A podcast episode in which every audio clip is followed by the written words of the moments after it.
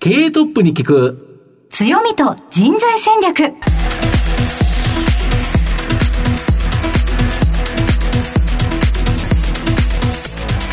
毎度相場の福の神こと藤本信之です。アシスタントの飯村美希です。経営トップに聞く強みと人材戦略この番組は相場の福の神藤本信之さんが注目企業の経営トップや人材戦略を担うキーパーソンをゲストにお迎えしてお送りします。企業を作るのはそこで働く人ということなんですがゲストには毎回事業戦略上独特の強みとその強みを生かすための人材戦略じっくりとお伺いします。この後早速トップのご登場です。この番組は JAC リクルートメントの提供でお送りします。経営トップに聞く強みと人材戦略。経営トップに聞く強みと人材戦略。本日のゲストをご紹介します。東証プライム上場。証券コード 2980SRE ホールディングス。代表取締役社長兼 CEO 西山和夫さんにお越しいただいています。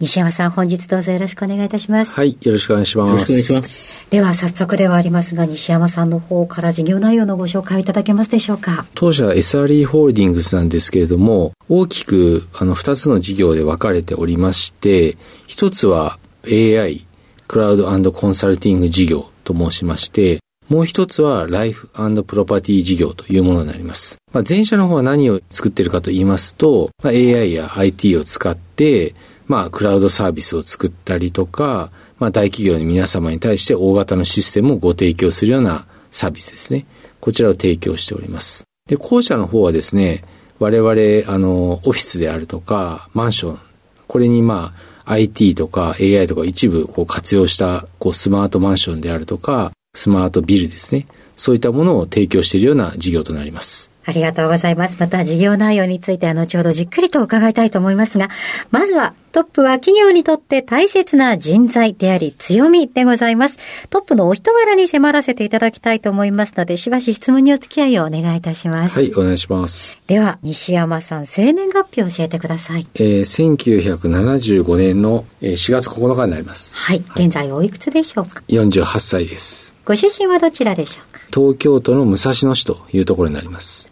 子供の頃はご自身ではどのようなお子さんだったと思われますか？うん、まあ、漠然となんですけれども、何か大きいことをやりたいなというふうに、こう歴史小説とか、はいそういったものが好きでしたので、まあ、そういったものにこう影響されながらですね、なんか大きい、こう、人がやらないようなことをやってみたいなというふうに思ってましたね。それ世の中を変えるような何かということでしょうか？そうですね。まあ、その当時そこまで思ってたかっていうのはあるんですけれども、そんなようなことを考えてたような気がします。具体的な将来の夢というのはあったのでしょうか、小学校の時だけなんですけれども、勝手にこう総理大臣になりたいな、みたいなことは思ってましたね。まあよくある夢だと思うんですけど、はい、それこそやはり歴史小説に影響があってということですか、そうですね。まああとは親族にその大学の先生であるとか、まあ経営者とかが比較的多かったので、何かそういった自分で、えー始められたらなっていうのは思ってたような気がします。あなるほど、こう経営者なのかそれともこうアカデミックな方向なのかというのは、こう進路選択悩みそうですけれども、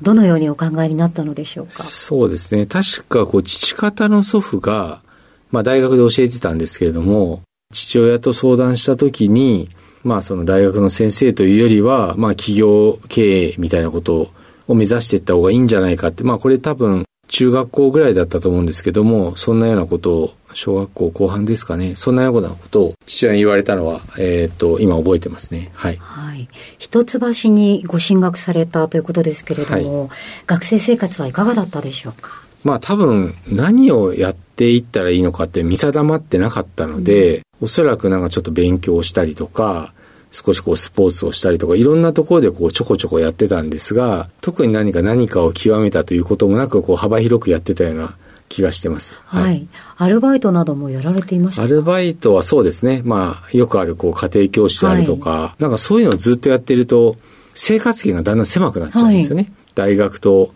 家庭教師塾の先生っていうと、こうなんかなってしまうので、途中でやっぱりこう、まあ今でもその癖ってなくなってないんですけど、どっかにこう、まだ見ぬところを体験したいっていうのがこう出てしまって、あえてそのフレンチ料理のえっ、と、ウェイターさんやったりとか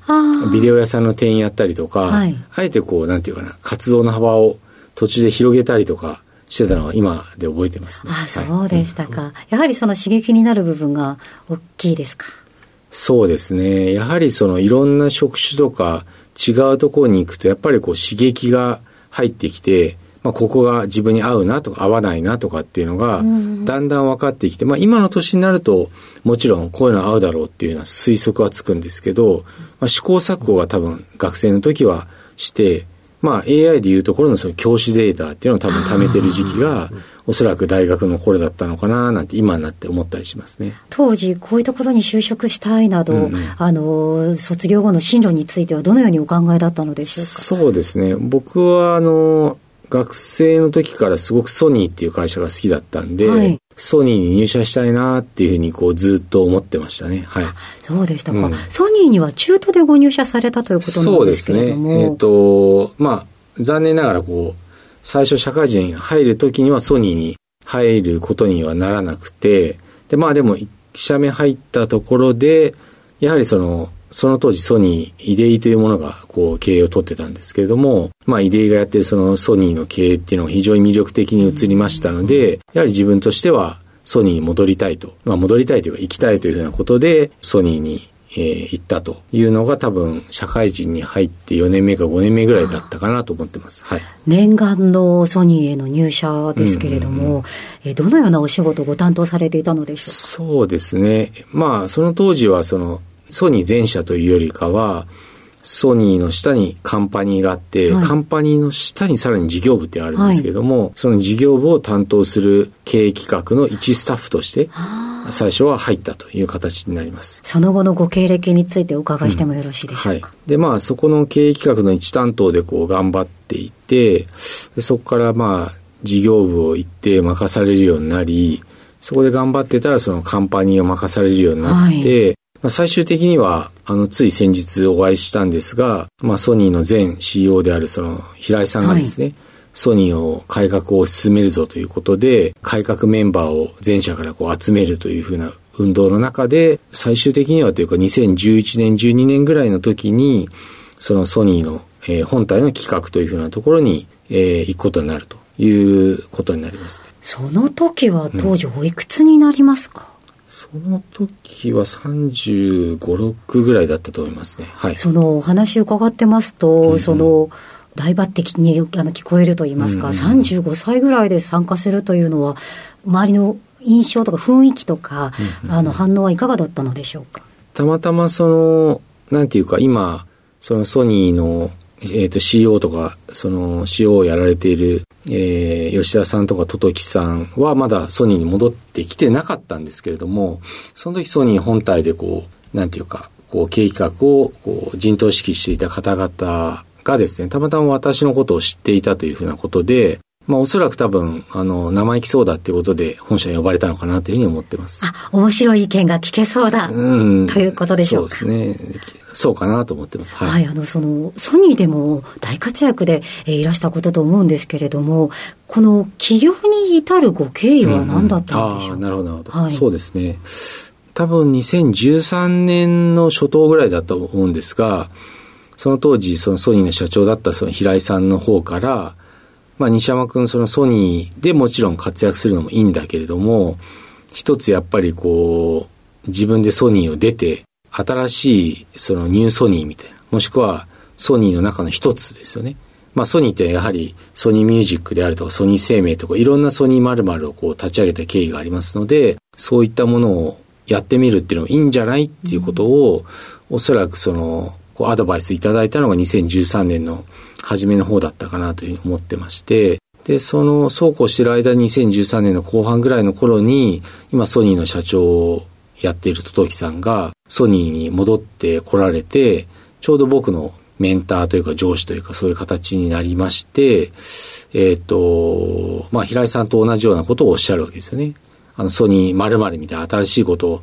やってみるのっていいんじゃないか。はい。で、トトキさん自身もソニー銀行というのを36ぐらいで創業されてましたので、はいまあ、非常にこう説得力があったというか、ご自身でやられたこと、自分の体験談みたいのをそのままこう、アドバイスしていただいたので、今こう話しながら思い出してきましたけど、なんかすごく、あの、嬉しかったのを覚えてますね。はい、はい。うん。そう言っていただいたことをですね。はい。はいうん、そこでビジネスプランをお考えになったそうですね。2013年の12月の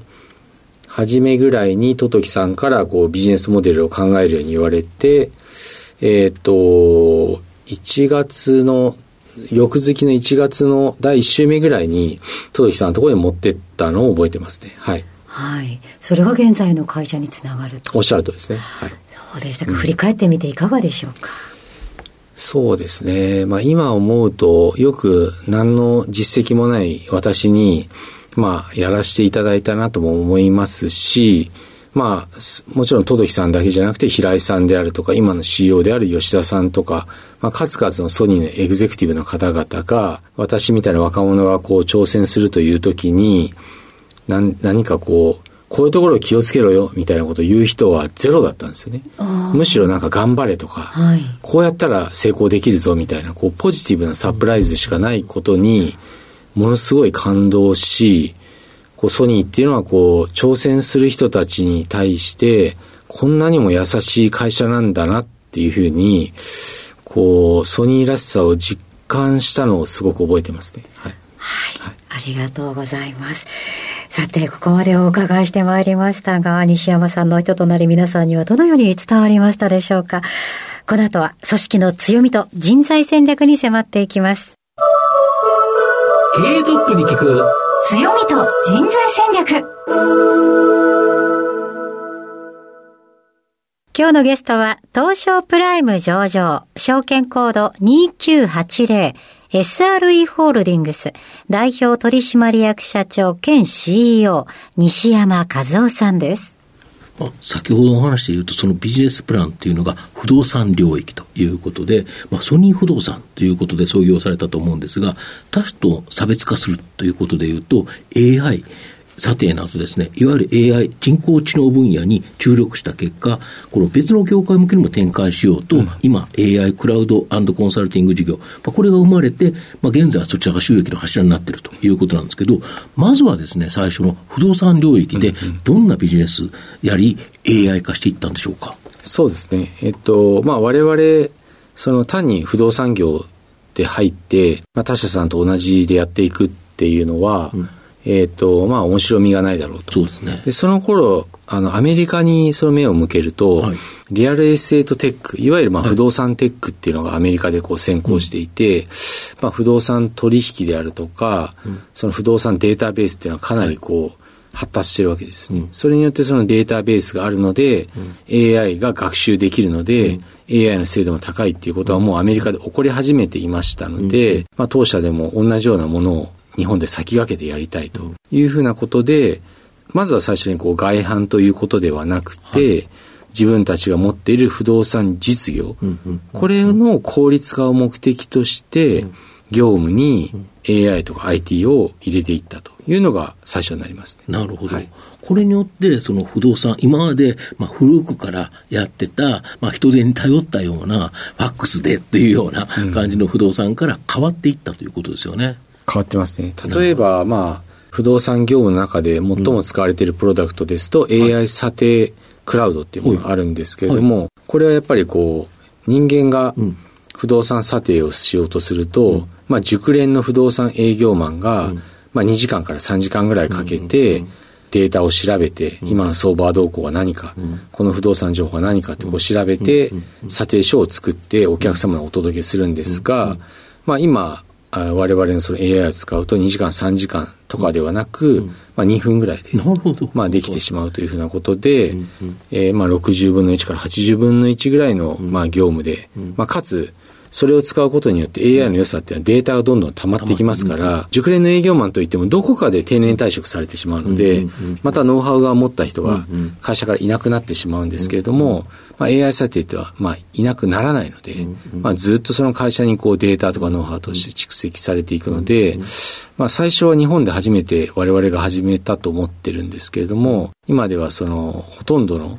えー、まあ数千数万というその不動産会社さんに活用されているんではないかなというふうに思っています。なるほど。はい、要は AI 化することによってより業務を改善していったと。だから、やはり新しいものを作り出したと。おっしゃることですよね。はい、えー、そこから進んでですね、この AI クラウドコンサルティング事業では、業務支援型のクラウドサービスを提供するクラウドソリューション、どんなクラウドサービスあるんですかまあ、不動産、えー、業界向けで言いますと、うん、例えば、えっ、ー、と、契約書とか重要事項説明書を、はい、えー、簡易的に作るようなクラウドサービスであったりとか、はい、あとは、その、まあ、不動産会社さんとかっていうのは、うん、えー、売り主さんであるとか、買い主さんとかをお店に集めてくる必要がありますので、はいはいまあそういったお客さんを集めてくるそのシステムですよね。はいはい、そういったものであるとか、うん、えー、まあ不動産業界向けでいうとそういったものを提供しております。うん、はい。あとは不動産業界からさらに進めて、さまざまなですね、業界の企業向けにテーラーメイドの AI コンサルティングサービス、まあこれを提供されてるんですけど、はい、具体的にはどんな事例あるんでしょうか？はい。例えばまあ商業施設であるとか、はい、マンションの中で、はい、まあ画像 AI を設置して、うんうん、まあそこの共用施設にどういった人が通っているのか、どういった混雑状況にあるのか、なるほど。まあそういったものをさらに応用して、うんうんまあ、畜産の場ですよね、はい、そういったところでこう飼育されている動物っていうのがどれぐらい元気な状態なのか活動しているのか。そういったものにもこう横展開して応用していくようなもの、うんうん、もしくはそのホテルのそのフロントの混雑状況を見るであるとか、はい、そこからさらに横展開して、はい、ホテルのその業務支援を行うようなそのシステムを提供したりとか、うんうんうんまあ、様々な業界に今広がっております。なるほど。はい、いわゆる画像データから AI で、まあ、様々な認識を行い、はい、そのデータからもとに、例えば、あの、飼育している家畜が、まあ、元気かどうか、そうですね、あの、なんかおかしいことが起こってないか、おっしゃるというところが分かると。そうです。まあ、極端に何か起こってれば、そ、ね,、の担当者のスマホが鳴るとか、なんかそういう形にすると。そ,、はい、そうすると人間がずっと見てなくてもいいと。そうです。いうことですよね。なるほど。あと、この不動産から培ってきたですね、このリアアルとテクノロジーの力を、この金融とかですね、IT、ヘルスケア領域、まあ、これに今後広げていくということですか？はい、そうですね。我々は、その不動産事業の中に、うん、まあ、不動産ファンド事業っていうのを持ってまして、はい、そういった不動産ファンドの中に、はい、まあ、大学であるとか、うんうん、まあ、老人ホームであるとか、はい、病院であるとか、うんうん、そういったものが入ってるわけですね。いわゆるリアルビジネスが入ってるわけですね。そういったそのリアルビジネスの現場の人と、社内にいるそのテクノロジーの人間が、社内で交流することによって、本当に、まあ、老人ホームであるとか、医療機関とかで使われるような、実務有用性にこだわったプロダクトを作って、こういった先ほど申し上げた施設に対して入れるというふうなことをやっております。なるほど。はい、お客様の声っていうか、その現場の声をうまく AI、IT の力を使って、クラウドサービスにしていくと。はい、そうすると、一箇所で作ったやつが横展開で、他のところでもいろんなところで使えるっていうことですよね。そうですね。で、実際その AI を作ってる会社さんで、うん。うん。お客様の声を聞いてる会社さんっていうのは結構あるんですけれども、実業までやっていて、自社で本業やってると。そうなんです。例えば、ホテルを不動産ファンドで持ってるんですけれども、ホテルの方から話を聞いて、AI を作ってる、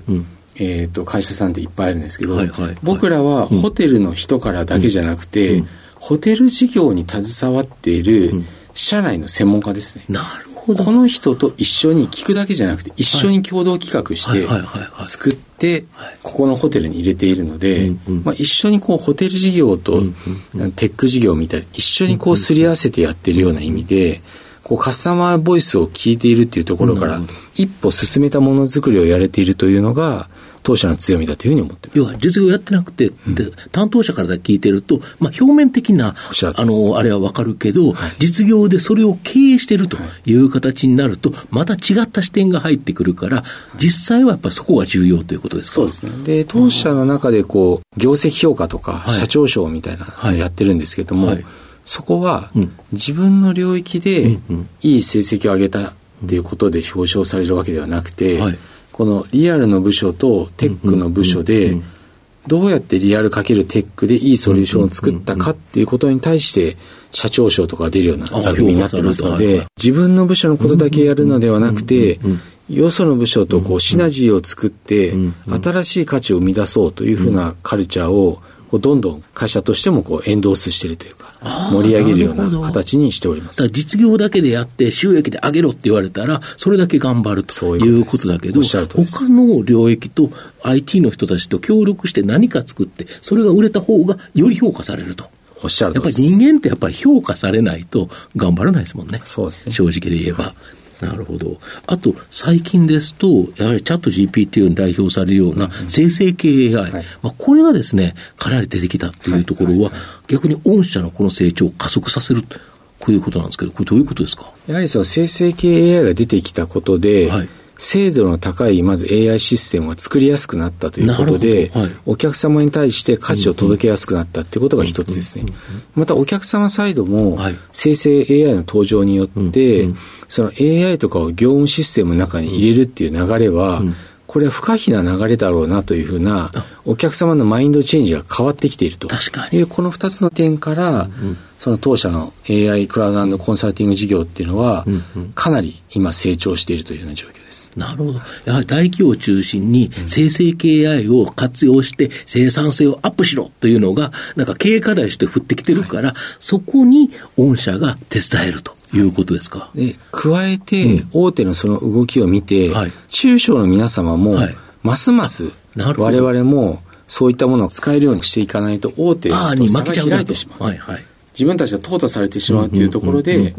我々もいい AI 欲しいな、うん、でもそのシステム意識で何千万みたいなものは入れられないなっていうところに、我々が1ヶ月数万円でクラウドで使えますよっていうようなことで、大手さんが使っていると同じ品質のものを、不動産であるとか金融であるとか、ヘルスケアの領域に対して出していくことによって、中小企業さんでも大手品質の AI システムが使えるようにしているというのが僕らの、えー、ビジネスモデルになります。だからその幅広い、その、提供することによって、はい、日本全体の生産性が上がるということでいうと、はい、非常に日本にとって大きなプラスを御社は生み出しているということですか、はい、そうしていきたいと思ってます。なるほど。御社の今後の成長を引っ張るもの、改めて教えていただきたいんですが。そうですね。やはり、リアルかけるテクノロジーの組み合わせで、うんうん本当に現場で使えるテクノロジーを作っていこうというふうな企業文化というのが、僕らのその一番の強みだと思っていますと。で、また、当社というのはそのテクノロジー事業だけではなくて、リアル事業を持つことによって、二つの異なる知見を持った人間が社内に、まあ、こう同居していることで、本当に使えるですね、システムを世の中に提供できるというこの組織づくり、まあこの組織のあり方、うん、この二つが成長を牽引していくんではないかなというふうに考えています。なるほど。はい。そうするとやっぱ御社を支えてるっていうのは当然そこで働く人と人材ということなんですけど、うん御社グループでは今何人ぐらい働いてるんですか？今ですね、350から400名ぐらい所属しております。なるほど。はい。何人がどんな仕事されてるんですか ?AI クラウドコンサルティング事業に携わっている人間が約230名ぐらい。うんで、残りの人数は先ほど申し上げたライフプロパティの、えっ、と人員と、あとはいわゆる間接系のですね、人事であるとか経理であるとか、そういった人員になります。なるほど。で、そういう人材っていうのは、新卒で取るか、中途採用で取るか、はい、まあ、この二つしか取ってくる方法ないかと思うんですけど、はい。はい、御社はどのようにされてるんですか？そうですね、現状ですと、うん、まあ、新卒の社員が20名ぐらい、毎年入ってきておりまして、まあ、中東に関しては60から70ぐらい、うんうん、えっ、ー、と、年間で入れているという、こういう形になります。はい、例えば、新卒であればですね、うん、まあ、御社にとって、こんな人に入ってほしい、いわゆる望む人物像のようなのもございませんでしょうか？新しいことをやっていきたい、うん、そして新しいことをやるために、うん、自らの人生も投下する覚悟がある、うん、こういった人に来てほしいなと思ってますね。なるほど。はいね、この番組実はお昼に放送してるんですけど、はい、社長ってランチ何を食べることが多いんですか？はですね、うん、僕、すごい健康に対してのこう、はい、意識がかなり高いので、はい、あの、まあ、野菜とかサラダバーとか、うんうん、そういったものがあるような、レストランみたいなところに、こう、歩いて行っていて、まあ、今、こう、時計つけてると思うんですけど、どれぐらい歩いたかみたいなのを、こう、毎日測りながらですね、こう、美味しくて、適度にこう、歩数が稼げて、なるほど。で、一緒に秘書さんとかスタッフと一緒にはい歩いていってるんで、歩いてる時はミーティングをしながらですね、なるほどなるほど食べに行ってる。そんなランチを過ごしてます。なるほど。お忙しいかと思いますので、お食事とか運動とかっていうのを、あのどのようにしてあの日々整えていらっしゃいますそうですね。運動はすごい好きなので、かはい。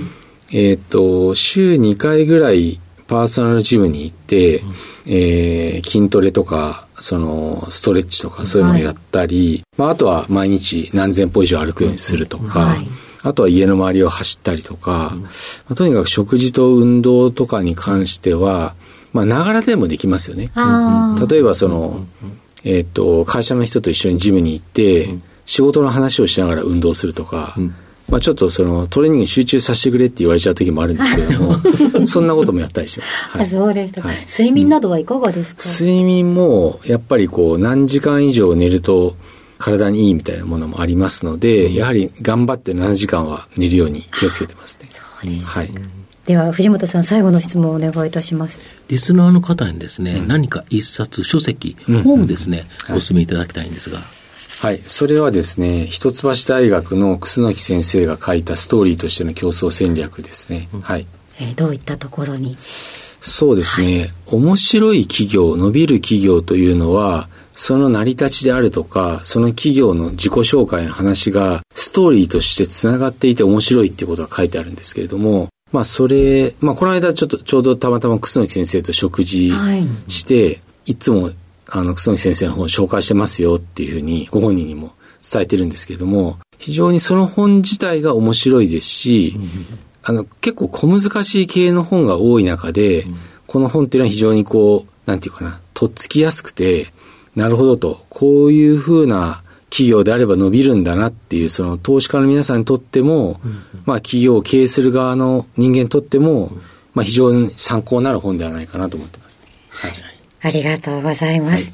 えー改めまして、本日のゲストは、SRE ホールディングス代表取締役社長兼 CEO、西山和夫さんでした。西山さんありがとうございました。ありがとうございましたど。うもありがとうございました。経営トップに聞く強みと人材戦略。東証プライム上場 JAC リクルートメントは世界11カ国に展開するグローバルな人材紹介会社です。スペシャリストや管理職の人材紹介を通じて長年にわたり多くの企業の成長に貢献した実績を持ちます。当社では役員、CFO、CIO、本部長、社外取締役などの経営幹部層の人材紹介に特化した専門部署 JAC エグゼクティブを構え、企業の経営課題解決を支援しています。経験豊富なコンサルタントが経営課題をヒアリングし、課題解決に導く人材をご紹介いたします。企業の経営改革を担う人材など、経営幹部の採用なら、東証プライム上場、証券コード2124、JAC リクルートメントにお任せください。お送りしてきました経営トップに聞く強みと人材戦略。そろそろお別れのお時間です。今日のゲストは SRE ホールディングス代表取締役社長兼 CEO 西山和夫さんでした。それではここまでのお相手は相場の福の神こと藤本信之と、飯村美希でお送りしました。次回のこの時間までほなまた、お昼やで。経営トップに聞く強みと人材戦略この番組は JAC リクルートメントの提供でお送りしました。